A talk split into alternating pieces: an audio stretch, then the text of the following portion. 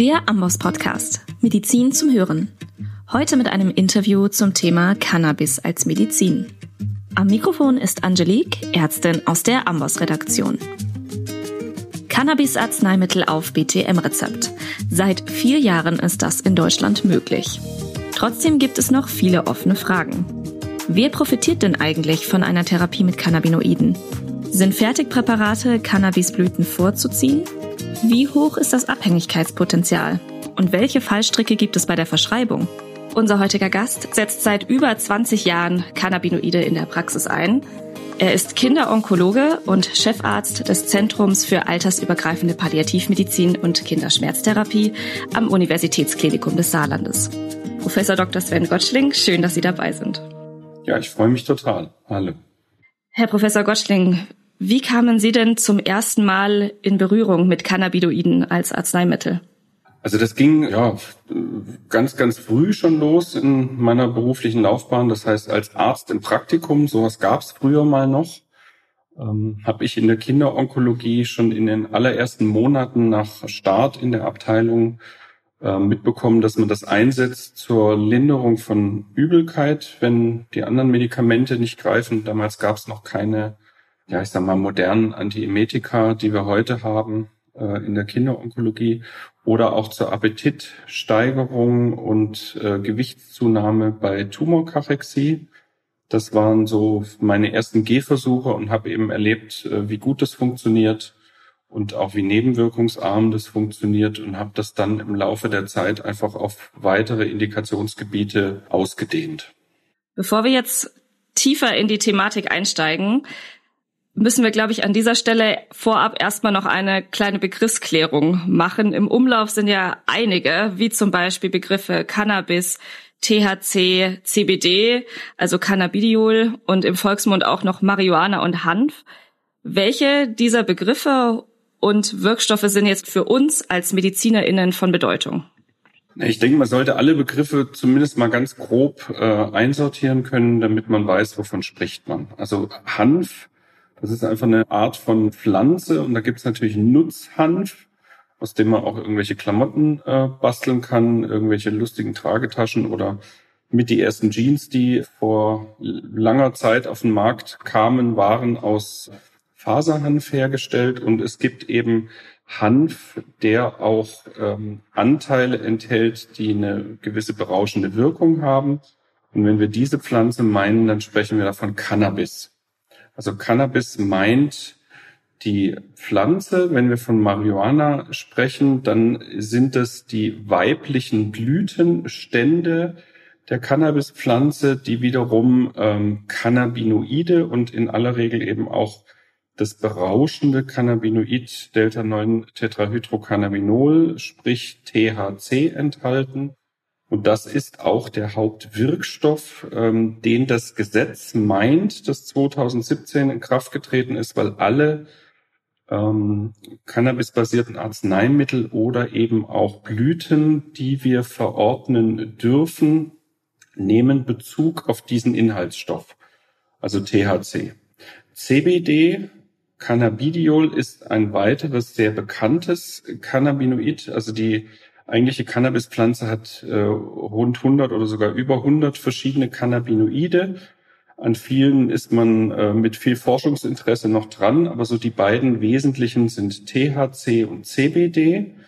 Dazu sollte man aber wissen, dass CBD explizit nicht unter die Gesetzgebung von 2017 fällt. Das heißt, reines CBD ist gemäß des Cannabisgesetzes so nicht ähm, zu verordnen, weil es nicht unter ähm, diese bestimmte Betäubungsmittelrichtlinie fällt, unter die jetzt THC fällt. Also da gibt's noch ein bisschen mehr zu beachten, wenn man CBD verordnen will. Es gibt auch nur eine einzige Indikation, wo es ein zugelassenes Medikament gibt für CBD. Ähm, dieses Medikament ist zugelassen für Kinder mit bestimmten schweren kindlichen Epilepsieformen.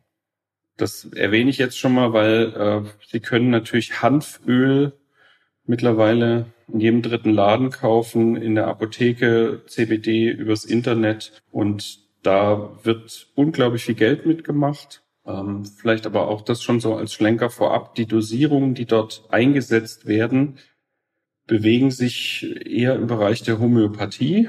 Das heißt, das, was da an Wirkung äh, tatsächlich eintritt, ist aufgrund der Wirkerwartung, also des Placebo-Effektes. Denn wenn ich eine CBD-Therapie ernst meine, dann liege ich bei Monatstherapiekosten im vierstelligen Euro-Bereich. Mhm. Das ist ja auch schon eine ganze Menge. Ja. Sie sind jetzt ausgebildeter Kinderschmerztherapeut und Palliativmediziner. Wann, also für welche Indikationen setzen Sie Cannabinoide in Ihrem klinischen Alltag ein? Also ich bin Schmerzmediziner jetzt nicht nur für Kinder. Ne? Also ich würde mal sagen, wir haben, also wir, wir arbeiten ja wirklich altersübergreifend, das sowohl im Palliativkontext als auch im schmerzmedizinischen Kontext so dass man sagen muss, dass ähm, ja unsere Patienten auch im ambulanten Setting so 60, 70 Prozent erwachsene Patienten sind. Wir haben so zweieinhalbtausend äh, Hochschulambulanzpatienten pro Jahr und nochmal so circa anderthalbtausend äh, Palliativpatienten innerklinisch plus nochmal einen großen äh, eine Station, zwölf Betten, Altersgemisch plus ein ambulantes Palliativteam, so dass wir insgesamt mit unserem Team sind um die 50 Mitarbeiter, darunter zwölf Ärzte, so vier bis 5.000 Patienten pro Jahr versorgen. Im Palliativkontext und im Schmerzkontext. Und ich würde mal sagen, dass bei über der Hälfte der Patienten mir durchaus der Impuls oder Gedanke kommt, könnten diese Menschen von einer cannabisbasierten Arzneimitteltherapie profitieren. Und äh, würde mal sagen, so bei 10, 15 Prozent all unserer Patienten setzen wir es dann tatsächlich auch ein. Mhm. Im Palliativkontext ähm, sogar noch mehr. Also da geht's so in Richtung ein Drittel.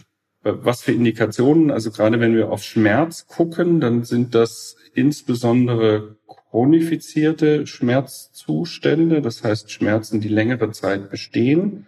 Und da nochmal mit einem besonderen Augenmerk auf Nervenschmerzen, das heißt neuropathische Schmerzen. Äh, da wissen wir einfach, dass wir eine besonders gute Wirkeffektivität haben oder auch anders formuliert, wir wissen, dass wir mit normalen ähm, Schmerzmedikamenten oder auch Kombinationen oftmals neuropathische Schmerzen nur schwer äh, wirklich gut therapiert bekommen und wenn dann mit durchaus erheblichen Nebenwirkungen bei Nervenschmerzen sage ich meinen Patienten immer, sowohl der Patient als auch der Arzt äh, braucht viel Geduld. Also man braucht ein gutes Arzt-Patienten-Verhältnis, weil es kann gut sein, dass äh, die ersten zwei, drei Ideen nicht greifen und der Patient ausschließlich Nebenwirkungen durch die eingesetzten Medikamente hat, bis man irgendwann mal den Dreh kriegt.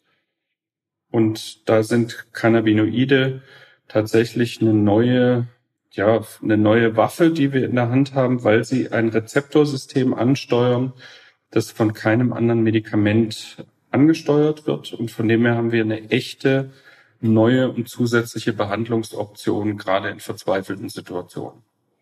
Jetzt haben Sie gerade schon den Angriffspunkt von Cannabinoid-basierten Arzneimitteln angesprochen. Wie wirken sie denn pharmakologisch eigentlich? Also das kann man sich so ein bisschen äh, in Analogie vorstellen zu Opioiden. Das heißt, Cannabinoide und Opioide wirken rezeptorvermittelt. Das heißt, wir haben körpereigene Rezeptoren, an die Cannabinoide andocken, genau wie bei Opioiden. Warum ist es sinnvoll?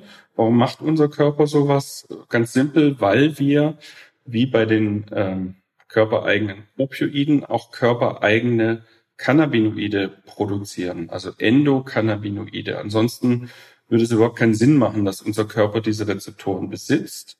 Mhm. Und das Endokannabinoid-System ist ein ganz, ganz wesentliches äh, regulatives System, das im Grunde genommen unsere Erholung fördert, also Homöostase äh, positiv beeinflusst und dafür sorgt, dass wir ja so ein bisschen runterfahren, uns ausruhen. Also das ist so so ein bisschen unser, ich sag's mal salopp, unser Chill-System, was da angesteuert wird. Und im Gegensatz zu den, äh, zu den Opioiden, das ist was sehr Positives, haben wir so gut wie keine Cannabinoidrezeptoren im Atem- und Herz-Kreislauf-Zentrum. Wir haben extrem viele Cannabinoidrezeptoren im zentralen Nervensystem, aber gerade eben nicht in diesen äh, auch sehr sensiblen Schaltstellen. Und das äh, führt eben auch dazu, dass selbst massivste Überdosierungen mit äh, THC nicht zu letalen Verläufen führen. Also das heißt, man kann mit ähm, medizinischen äh, eingesetzten Cannabinoiden schlicht und ergreifend niemanden umbringen. Das funktioniert nicht. Also es gibt keine bekannte letale Dosis für THC.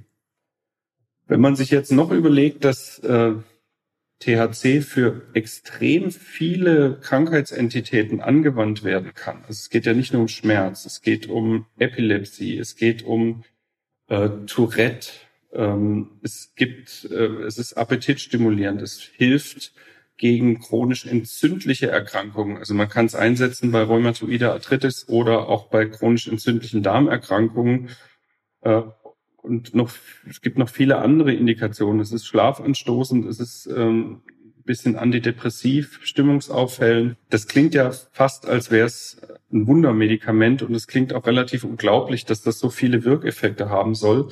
Das ist aber darüber erklärt, dass einfach diese Cannabinoidrezeptoren ubiquitär in fast allen Geweben vorkommen und wir deswegen fast überall Zielrezeptoren haben äh, und damit einfach so ein, so ein breites Wirkspektrum erreichen.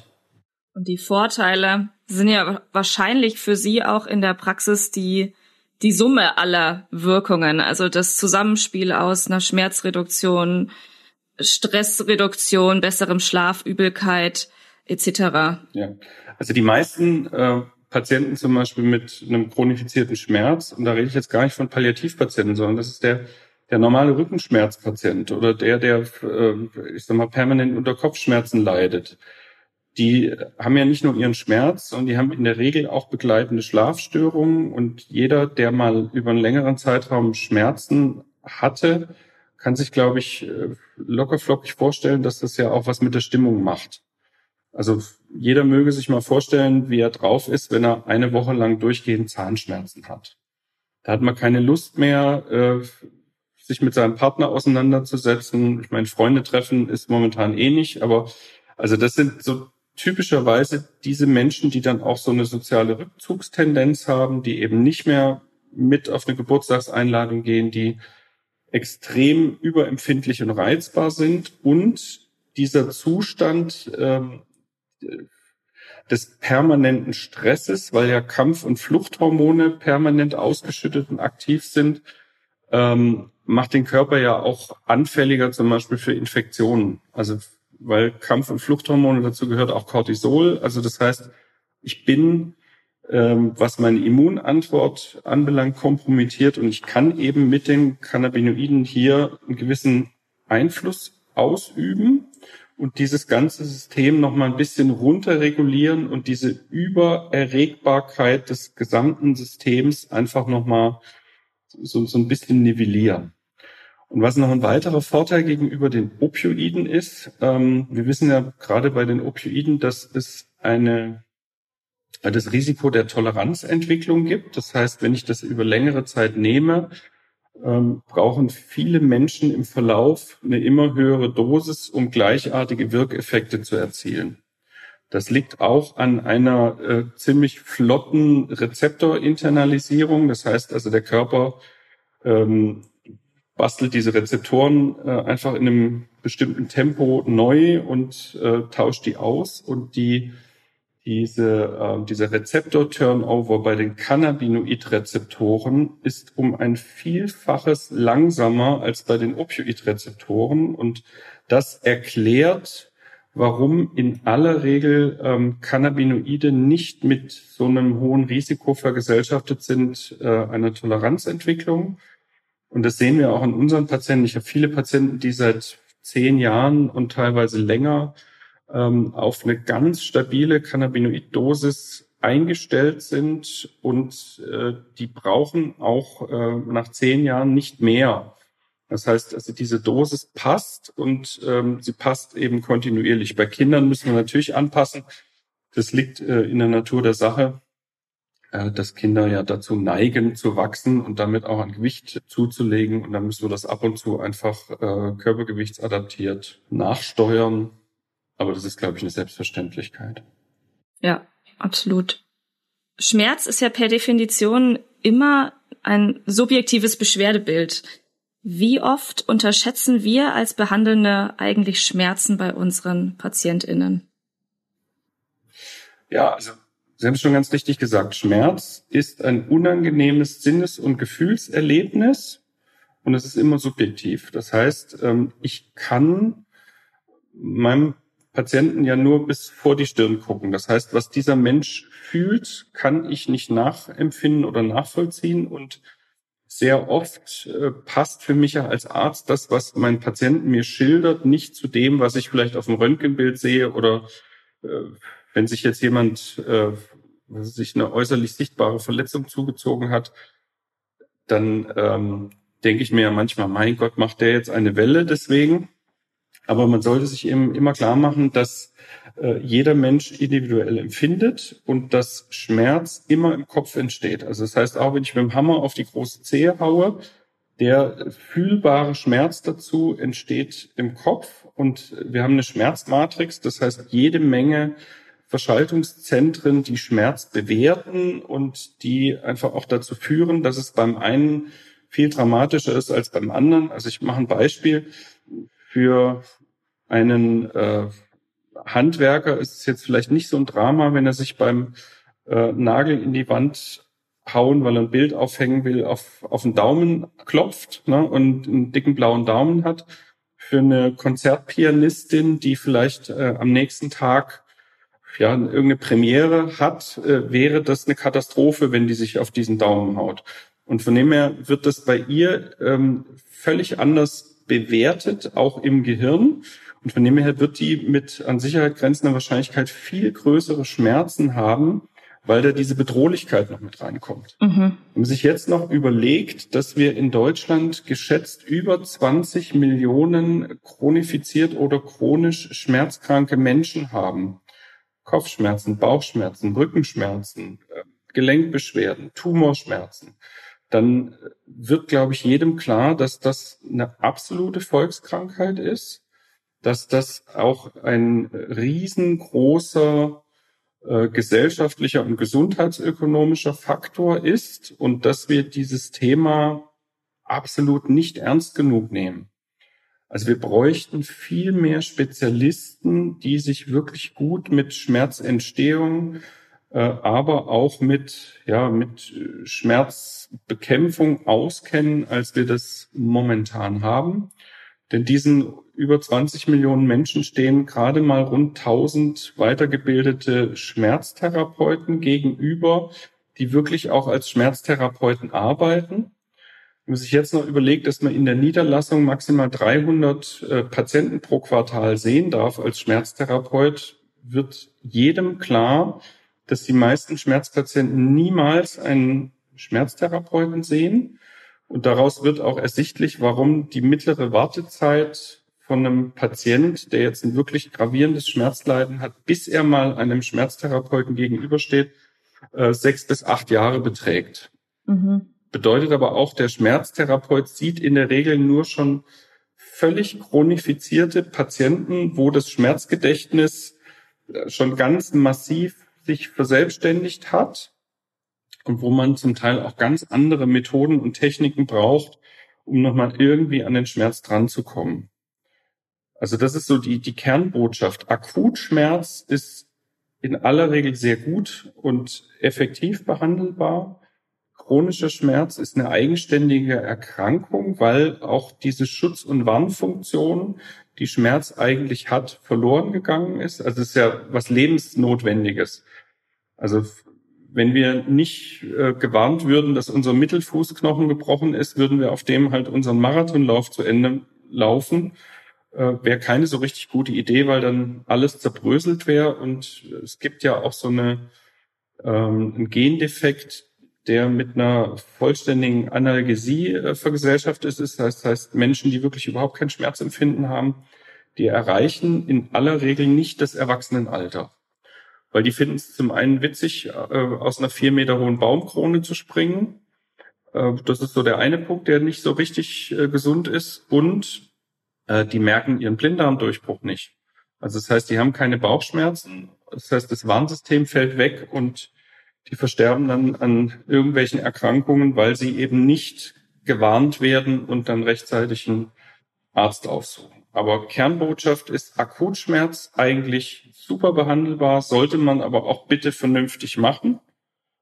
Für mich so ein Klassiker ist die akute Gürtelrose, also eine Herpes zoster Infektion, die sehr häufig mit starken Schmerzen einhergeht. Und wenn ich die nicht frühzeitig hochaggressiv behandle, ist das Risiko ziemlich groß, dass man hinterher eine Postzosterneuralgie behält für den Rest seines Lebens. Ne? Also Infektion abgeklungen, man sieht nichts mehr, aber die Schmerzen bleiben und die sind häufig extrem beeinträchtigend und das kann man Menschen ersparen mit einer frühzeitigen, sehr aggressiven Therapie. Und ich schiebe noch eine Sache hinterher, vielleicht auch so als beruhigende Information, Tumorschmerzen sind auch Akutschmerzen. Das heißt, Tumorschmerzen sind exzellent behandelbar. Da haben wir wunderbare Medikamente, zu denen gehören auch die Cannabinoide. Aber das ist etwas, was ich allen meinen Patienten auch sage, dass wir Tumorschmerzen in fast allen Fällen zumindest so gelindert bekommen, dass sie erträglich sind mit akzeptablen Nebenwirkungen. Sie haben ja eben schon die die große Zahl auch an chronischen Schmerzpatienten angesprochen. Ja. Gibt es eine gewisse Patientengruppe, wo wir als MedizinerInnen nochmal besonders auf die Diagnostik und auf die Schmerzabfragung in der Ermittlung auch schauen müssen? Also ich glaube, dass die Kernbotschaft ist, bitte jeden Patienten, der mit einer Schmerzäußerung zu einem kommt, ernst nehmen. Also was mir und auch vielen Kollegen, die jetzt wirklich in diesem Schmerzkontext äh, viel zu Hause sind, immer wieder berichten, ist, dass sie so das Gefühl haben, dass ihnen nicht geglaubt wird. Also dass man entweder sagt, es kann gar nicht sein, dass du diesen Schmerz so empfindest äh, oder in dieser Stärke oder ich habe dir doch schon drei verschiedene Medikamente verschrieben, kann doch nicht sein, dass es immer noch nicht wirkt und die sind dann oft sehr verzweifelt. Man sollte auch wissen, dass wenn ein Schmerz chronifiziert, hält er sich häufig nicht mehr an anatomische Regeln. Das heißt, Schmerz beginnt irgendwo im rechten Arm, läuft dann über die Schulter und auf einmal tut der linke Arm noch mit weh und das, äh, der rechte Fuß. Irgendwann habe ich vielleicht sogar ein Ganzkörperschmerzbild und man ist immer geneigt zu sagen, der Patient äh, hat ein Problem zwischen den Ohren. Ne? Also das heißt, der hat eigentlich keinen Schmerz, sondern der hat irgendeine Somatisierungsstörung. Äh, das berichten einem viele Patienten mit somatoformen Schmerzstörungen, so die bekannteste davon ist das Fibromyalgie-Syndrom, mhm. dass die ähm, einfach von niemand mehr ernst genommen werden. Und ich glaube, das ist, das ist nur mal so die erste Prämisse, dass der Patient immer recht hat. Dadurch, dass es sich um ein subjektives äh, Beschwerdebild handelt, kann ich ihm das Gegenteil ohnehin nicht beweisen. Nimmer ist das die Grundannahme, das, was der Patient mir sagt, empfindet der so. Und damit kann ich dann arbeiten. Und dann muss ich so ein Stück weit für mich sortieren, ist das, gehört es eher in die Richtung Akutschmerz? Ähm, was für nicht medikamentöse Verfahren setze ich ein? Was für medikamentöse Verfahren?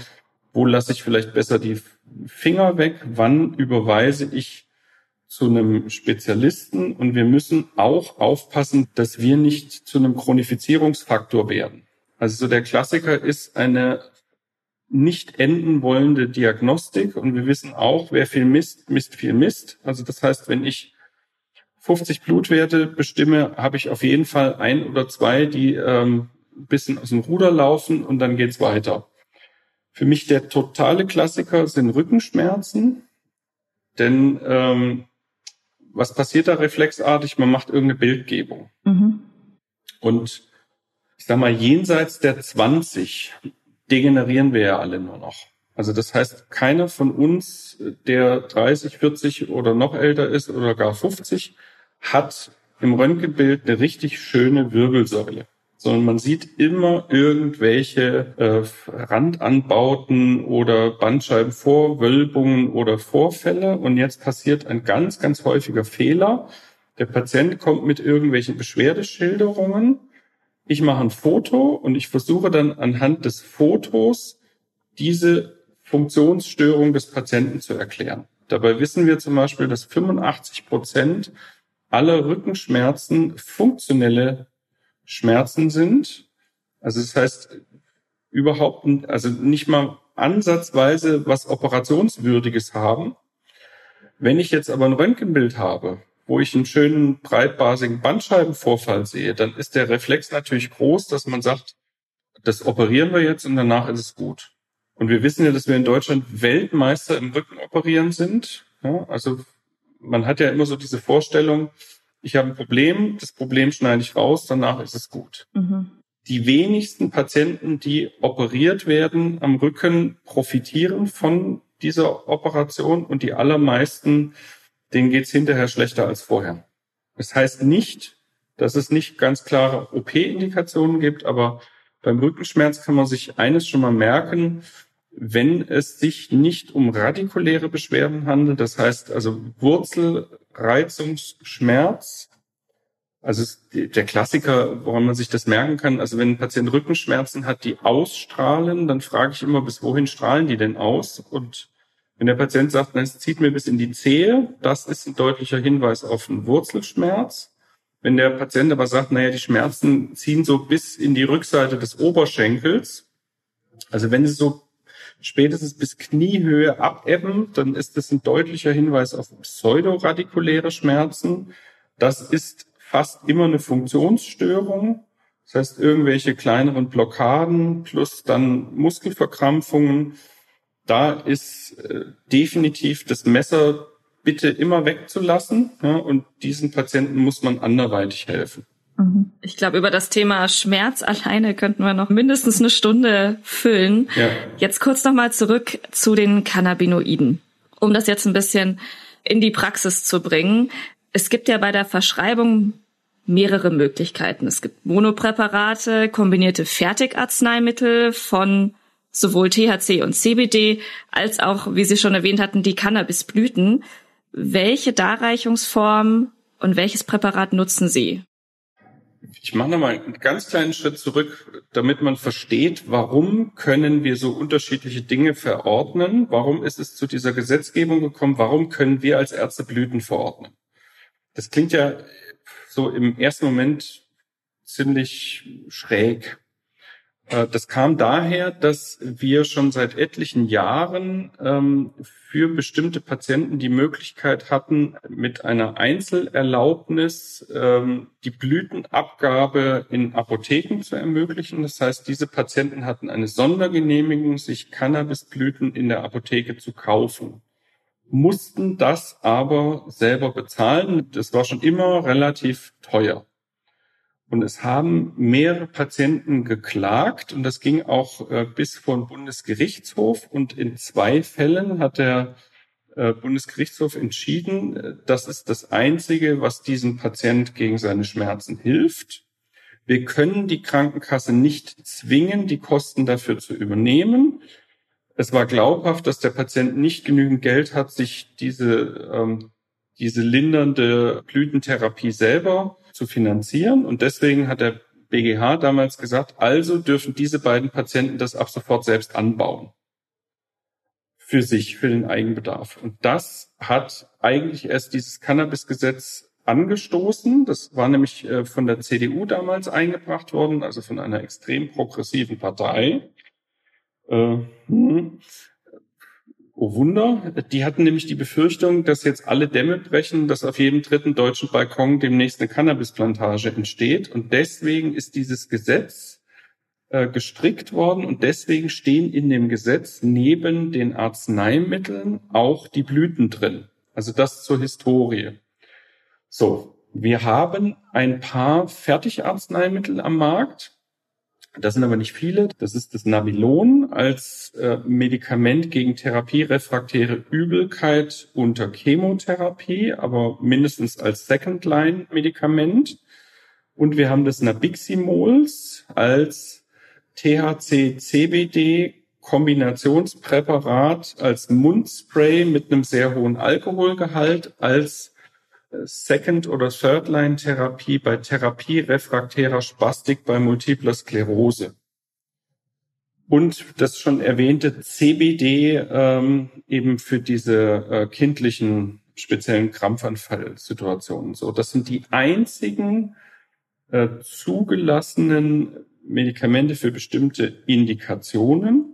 Und da brauche ich auch keinen Antrag. Das fällt auch nicht unter das Gesetz, sondern wenn ich jemand habe mit einer multiplen Sklerose und der hat schon eins, zwei Antispastika durch, hat nicht funktioniert, kann ich das in Label verordnen und brauche keinen Antrag. Mhm. Für THC als Monopräparat äh, in öliger Lösung oder als Kapseln. Ähm, das hat, das trägt den Freihandelsnamen Dronabinol. Das ist der internationale Freihandelsname. Das ist kein Präparatenamen.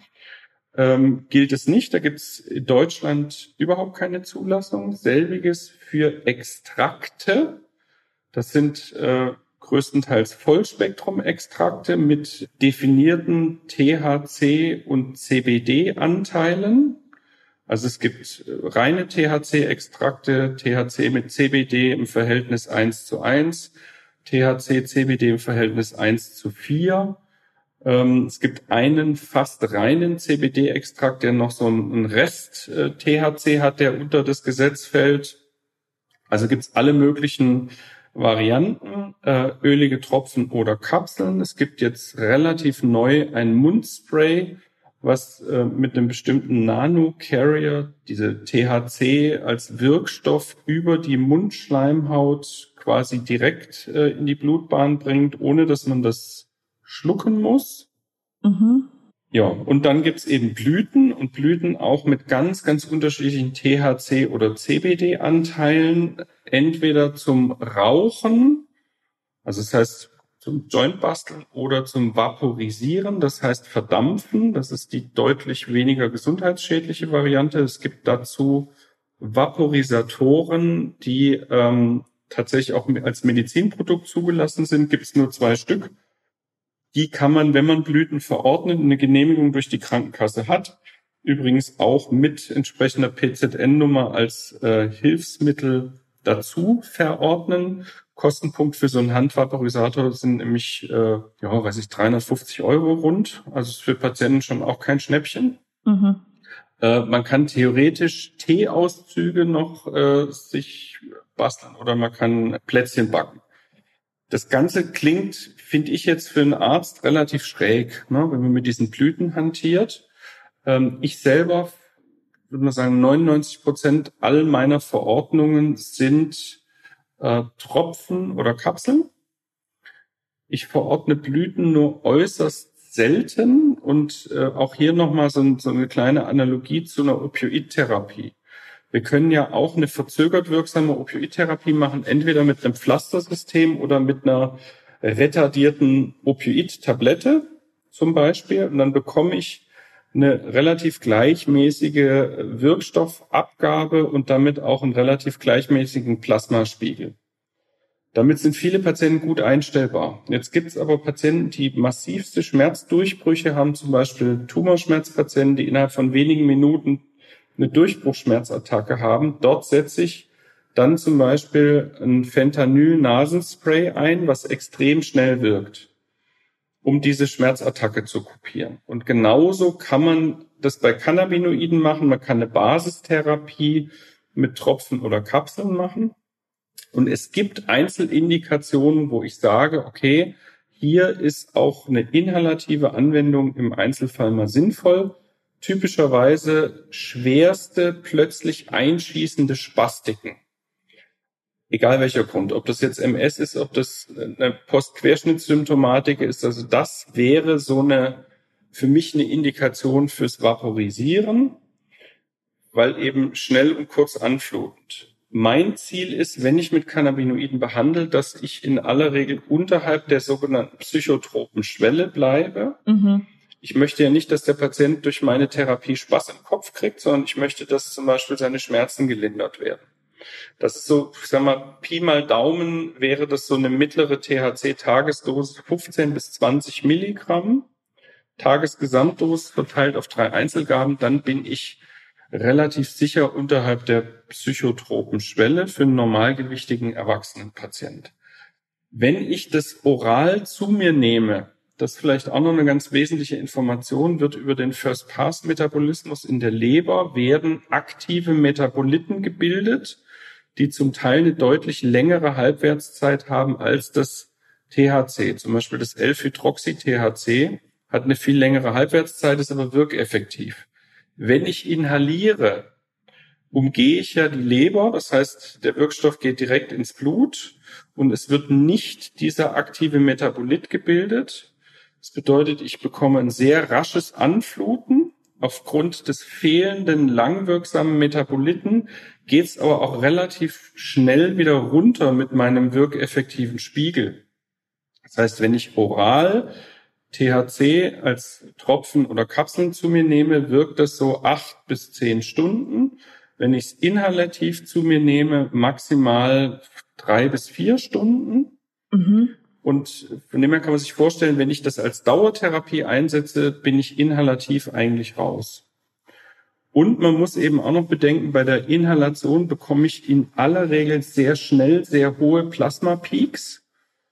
Also wir, wir sagen immer, therapeutisch zielen wir so in Richtung 10 Nanogramm pro Milliliter äh, Plasma-THC-Spiegel, um wirkeffektiv zu sein. Bei der Inhalation habe ich aber teilweise nach drei bis acht Minuten Plasma-Peaks von 150 äh, Nanogramm pro Milliliter. Bin deutlich im psychotropen Bereich. Das heißt, diese Patienten fangen an zu fliegen. Die kriegen genau diese psychotropen Nebenwirkungen, die der Freizeitkonsument sich wünscht. Also Spaß im Kopf, alles wird ganz lustig, man kriegt äh, Heißhungerattacken und vieles mehr. Und das ist eigentlich das, wo ich ja therapeutisch nicht hin möchte als Arzt. Absolut. Gerade bei den Cannabisblüten müssten sich Behandelnde ja auch noch für eine gewisse Sorte entscheiden und einen gewissen THC zu CBD-Gehalt. Gibt es dafür überhaupt eine Orientierungshilfe, welche Sorte die individuell passende ist? Also wir, wir haben ja unglaublich viele Sorten mittlerweile, zum Teil auch mit den lustigsten Namen. Also wenn ich mir immer vorstelle, dass ich als äh, Arzt, also ich könnte jetzt auf ein Rezept hier auch mit äh, Stempel Uniklinikum könnte ich äh, 100 Gramm Alaskan Thunderfuck äh, verordnen, zum Beispiel. Käme ich mir ein bisschen schräg vor, vielleicht mache ich es irgendwann mal einfach nur aus Spaß. Nee, in, in aller Regel wissen die Patienten sehr genau, was sie möchten und kommen dann mit Wunschvorstellungen zum Arzt. Das sollte einen aber auch streckenweise ein bisschen stutzig machen. Ähm, manchmal testet man auch mit Patienten gemeinsam und verordnet halt von fünf, sechs Sorten halt nur wenige Gramm. Und der Patient testet dann einfach, was ihm am besten bekommt. Was wir aber aus den Verordnungen bundesweit wissen, ist, dass die aller, am allerhäufigsten verordneten Blüten einen extrem hohen THC-Anteil haben. Das heißt über 20 Prozent. Das heißt, die allermeisten Patienten möchten gerne diese Rausch- oder Kickwirkung. Und auch das sollte einen so ein bisschen stutzig machen. Mhm. Wenn man dann noch ähm, sich vor Augen führt, dass die allermeisten Blütenverordnungen durch Hausärzte erfolgen. Also Schmerztherapeuten verordnen eigentlich immer nur orale Cannabinoide. Also das, das ist eine totale Ausnahme, dass Schmerztherapeuten mal zu, zu einer Blütentherapie greifen dann äh, kann man sich schon vorstellen, was das auch zum Teil für eine Klientel ist. Und das ist auch so mein Kritikpunkt an diesem Gesetz. Ich glaube, dass jetzt äh, ein Haufen Freizeitkonsumenten jetzt versucht, sich ärztlich ihren Konsum nicht nur zu legitimieren, sondern auch bezahlen zu lassen. Ich mir jetzt überlege, dass der, der mittlere Schmerzpatient in Deutschland ist Mitte 60 und weiblich. Ja, der durchschnittliche Blütenkonsument, ähm, auch ärztlich verordnet, ist Mitte 20 und männlich.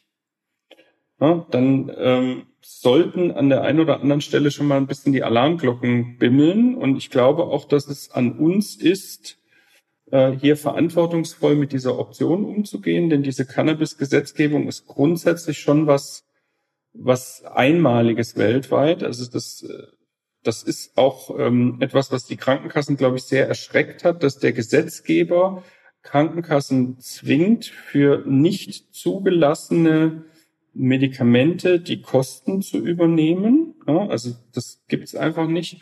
Und wir sind in Deutschland das einzige Land, das ähm, tatsächlich eine cannabisbasierte Arzneimitteltherapie zu Lasten der gesetzlichen Krankenversicherung ermöglicht und damit auch eine, ich nenne es mal, einkommensunabhängige Versorgung mit diesen Substanzen.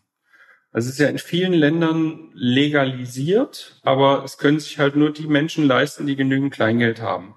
Und das finde ich schon eine prinzipiell gute Geschichte. Ich weiß nicht, ob es wirklich die Blüten gebraucht hätte. Ich glaube, dass das mehr Durcheinander als Positives macht, weil, und das wird auch der ein oder andere Arzt schon festgestellt haben, man hat da Menschen auf einmal vor einem sitzen, die man eigentlich nicht sich als Patient gewünscht hat. Ich kenne auch Kollegen, die schon mehrfach die Polizei rufen musste, um Patienten aus dem Wartezimmer äh, zu entfernen, die gesagt haben, ich gehe hier erst weg, wenn ich mein Rezept habe. Oder gibt äh, einen Haufen äh, Foren auch, wo ja, wo auch ausgetauscht wird, welcher Arzt verordnet ist besonders leicht oder ähm, was man denn am besten tut, um einen Arzt unter Druck zu setzen, so nach dem Motto, äh, mit einer schlechten äh, Bewertung auf irgendeiner Plattform drohen. Ja? Also da passieren schon äh, ganz, ganz schräge Dinge.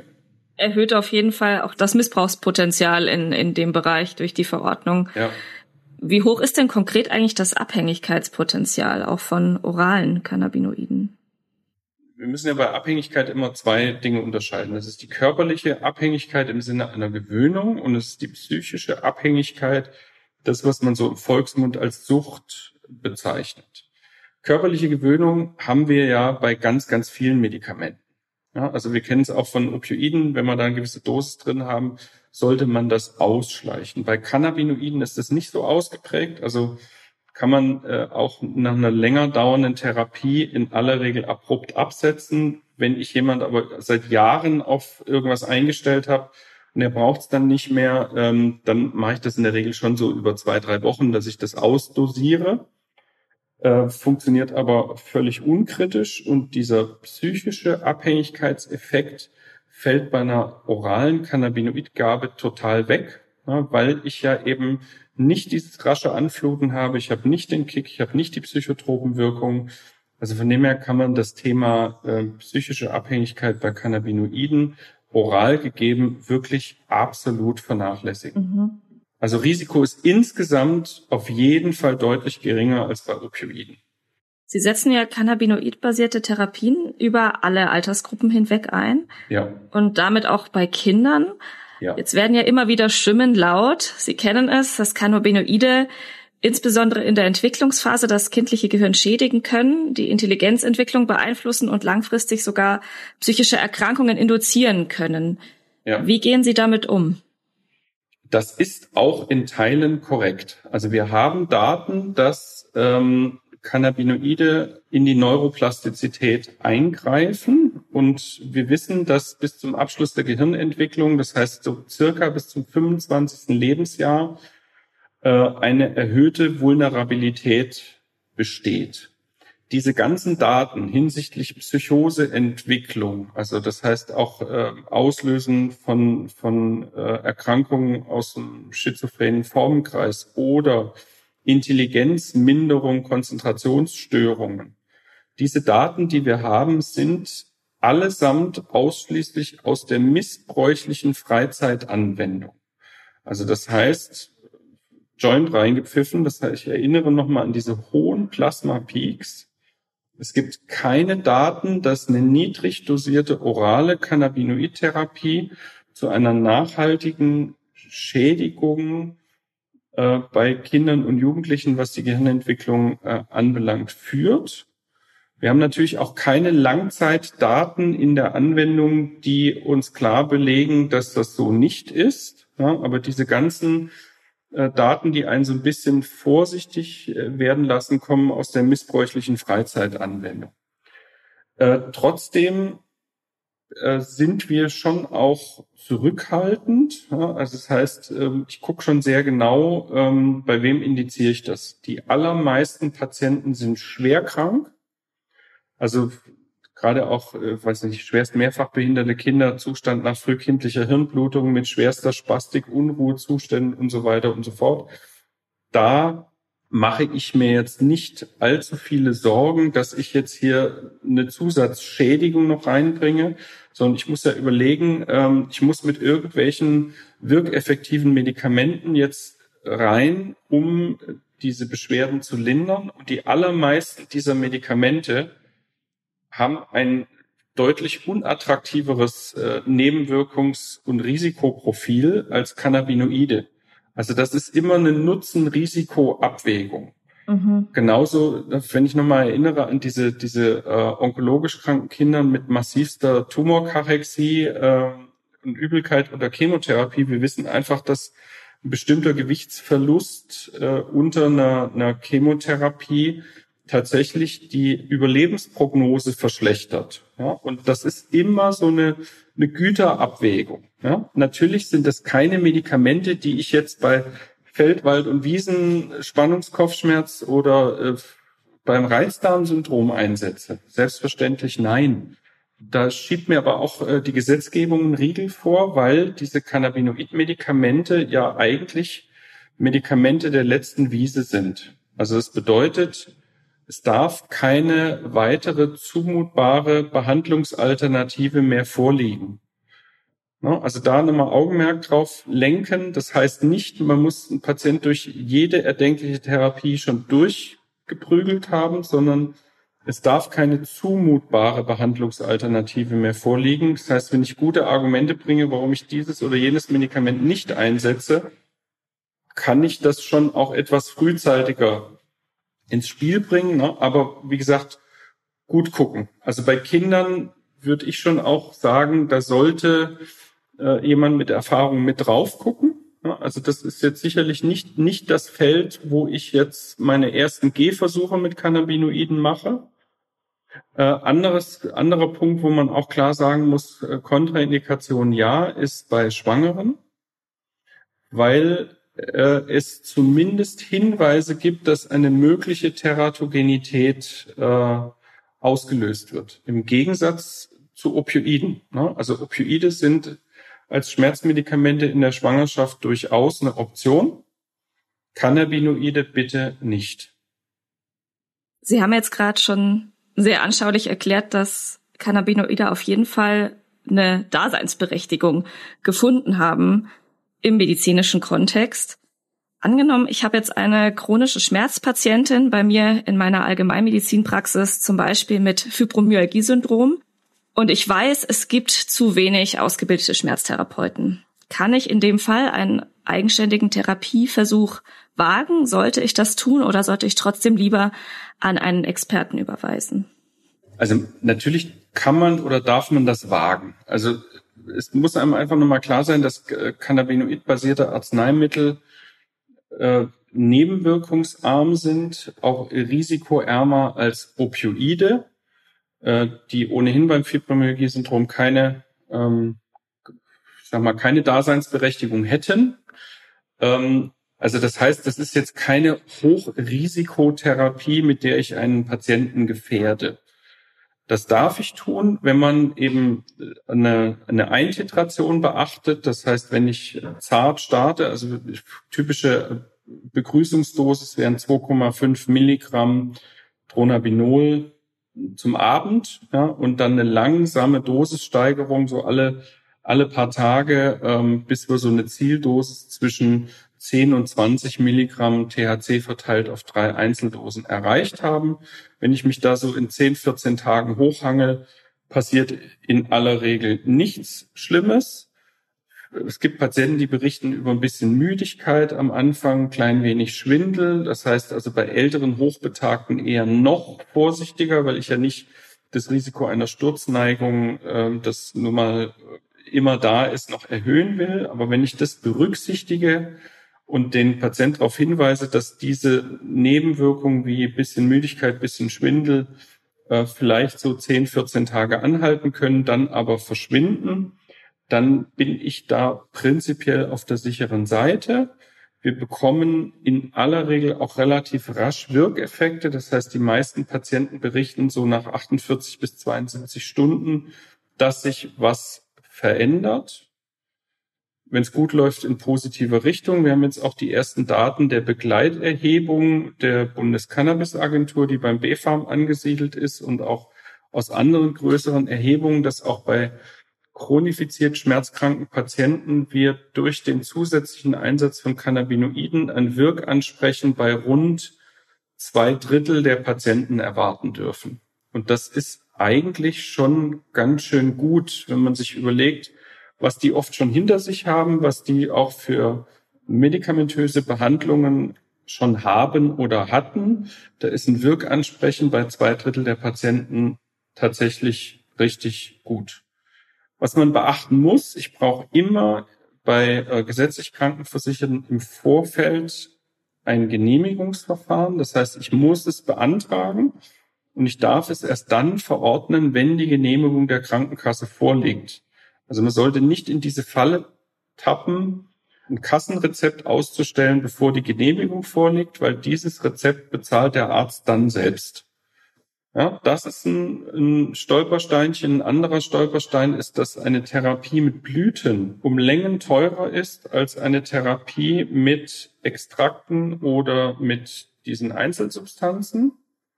Und ähm, auch die Genehmigung der Krankenkasse ist keine Entbindung ähm, für den Arzt vom Wirtschaftlichkeitsgebot. Das heißt, wenn man als Arzt jetzt relativ massenweise und unreflektiert Blüten verordnet und das nicht gut begründen kann. Also zum Beispiel, dass man sagt, dieser Patient hat massivste urplötzlich einschließende Spastiken, von dem her braucht der was schnell anflutendes. Das heißt, wenn ich es nicht gut begründen kann, ist das Risiko auch hier groß, dass ich irgendwann einen Regress an der Backe habe.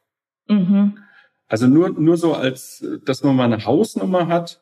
500 äh, Milligramm, das ist die, die Höchstmengenverordnung von Tronabinol im Monat, kosten um die 450 Euro. 100 Gramm Blüten äh, kosten äh, über 1400 Euro. Das ist die Höchstmengenverordnung von Blüten. Höchstmenge heißt, Sie dürfen natürlich auch mehr verordnen, gewöhnen sich einfach an, Sie müssen auch alles auf ein Betäubungsmittelrezept verordnen, gewöhnen sich an, immer ein A für Ausnahme oder Sonderregelung aufs Rezept zu schreiben. Denn was einem auch ab und zu mal passiert, dass der Patient äh, eben an Tag 25 äh, nochmal wiederkommt und sich ein Rezept holt und man dann nochmal 500 äh, Milligramm zum Beispiel verordnet und zack hat man diese äh, Höchstmenge überschritten. Wenn ich kein A draufschreibe, kann mich die Kasse hinterher auch in Regress nehmen. Also gewöhnen Sie sich einfach an, äh, das ist immer unschädlich, schreiben Sie auf jedes Betäubungsmittelrezept, was Sie haben, immer ein A, selbst wenn es keine Ausnahme ist. Also bei uns machen das alle Helferinnen. Das würde ich auch jedem niedergelassenen Kollegen raten, der mit Betäubungsmittelrezepten arbeitet, jedes Rezept mit einem A versehen und Sie sind auf der sicheren Seite und geschützt vor einem Regress. Viele Ärztinnen und Ärzte, also unsere KollegInnen, sind ja dem Thema Cannabis vielleicht auch offen eingestellt, haben aber allerdings noch zu wenig Erfahrung einfach mit dem Thema. Mhm. Haben Sie eine Anlaufstelle, wo kann man sich informieren, wenn man Interesse hat? Gibt es einen Leitfaden zum Beispiel, den Sie nutzen? Ja, also es gibt äh, einiges an Publikationen mittlerweile zu dem Thema. Eine sehr, sehr gute ähm, Übersicht, also gerade wenn es jetzt um den Bereich Schmerztherapie geht, äh, ist über die Deutsche Gesellschaft für Schmerzmedizin, die DGS, zu bekommen. Es gibt einen Praxisleitfaden Cannabis ähm, oder Cannabis-basierte Arzneimitteltherapie bei Schmerzpatienten. Und da sind alle möglichen Indikationen aufgeführt. Ist eine Praxisleitlinie auch, wo nicht nur Studien ähm, Einfluss genommen haben, sondern auch äh, Expertenmeinungen, Rückmeldungen von Patienten berücksichtigt wurden. Das ist auch die Leitlinie, die die allermeisten MDK mittlerweile als Grundlage für ihre Bewertung heranziehen. Und das ist auch äh, ein ziemlich aktuelles Werk. Also das ist wirklich äh, empfehlenswert. Gibt's in einer etwas kürzeren und längeren Version, wenn man sich das mal ein bisschen genauer anschauen möchte. Super. Vielen Dank für die ganzen praktischen Tipps auch an der Stelle. Wir sind jetzt schon fast am Ende angelangt. Haben Sie noch zum Abschluss irgendwas, was Sie Ihren ärztlichen KollegInnen zu diesem Thema noch ans Herz legen möchten? Ja, was mir noch relativ wesentlich ist, ähm, das THC so gut wie kein Interaktionspotenzial äh, bietet, auch bei Menschen, die multimorbide sind und auch eine Polymedikation haben. Das heißt, sie müssen faktisch nichts beachten, äh, selbst wenn jemand sechs, sieben, acht andere Medikamente mit an Bord hat, äh, müssen Sie nichts runter oder höher dosieren. Anders sieht es bei CBD aus, also Cannabidiol. Da muss man deutlich mehr aufpassen, weil es gerade auch zum Beispiel bei Antiepileptika Wirkstoffspiegel zum Teil erheblich verändern kann. Bei THC-basierten Arzneimitteln brauchen Sie faktisch nichts beachten. Also es ist ein relevantes Interaktionsrisiko gibt es nur bei einigen wenigen ausgewählten IV-Reserve-Antibiotika, ne, die für die hausärztliche Versorgung überhaupt keine Rolle spielen. Also das heißt, bei älteren multimorbiden Patienten mit Polymedikation ist das etwas, was Sie ohne viel nachzudenken vorsichtig mit dazu dosieren dürfen. Sie brauchen keine Laborkontrollen, sie brauchen kein EKG, kein Sono. Also das heißt, sie müssen ihre Patienten außer äh, eben hinsichtlich der klinischen Wirksamkeit in keinster Weise monitoren. Also das heißt, sie müssen keine Nierenwertkontrollen machen, keine Leberwertkontrollen, kein Blutbild, gar nichts, sondern sie müssen einfach nur mit ihrem Patienten reden, wie geht's dem und dann läuft das Ganze, wenn es einmal etabliert ist, eigentlich auf Autopilot. Super. Vielen lieben Dank, Herr Professor Gottschling, dass Sie dabei waren und sich die Zeit genommen haben für dieses Gespräch. Es war mir ein Fest. Mehr Inhalte rund ums Thema Schmerzen und Schmerztherapie findet ihr auch immer in den entsprechenden Amboss-Kapiteln zum Nachlesen. Ich bedanke mich fürs Zuhören und sage Tschüss.